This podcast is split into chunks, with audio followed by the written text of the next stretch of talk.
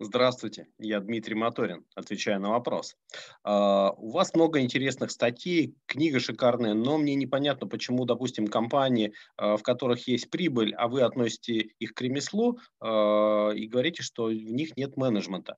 Спасибо, вопрос шикарный. На самом деле, давайте разбираться. Рыночная экономика– это явление западноевропейской англосаксонской культуры, основной идеей которой является приращение капитала, причем капиталом может быть не только деньги.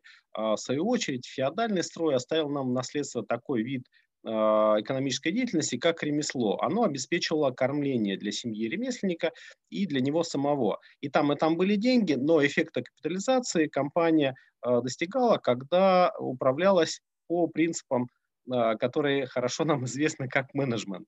В этом весь секрет, вся разница. Спасибо за вопрос, я вас верю, удачи, задайте вопрос Моторину.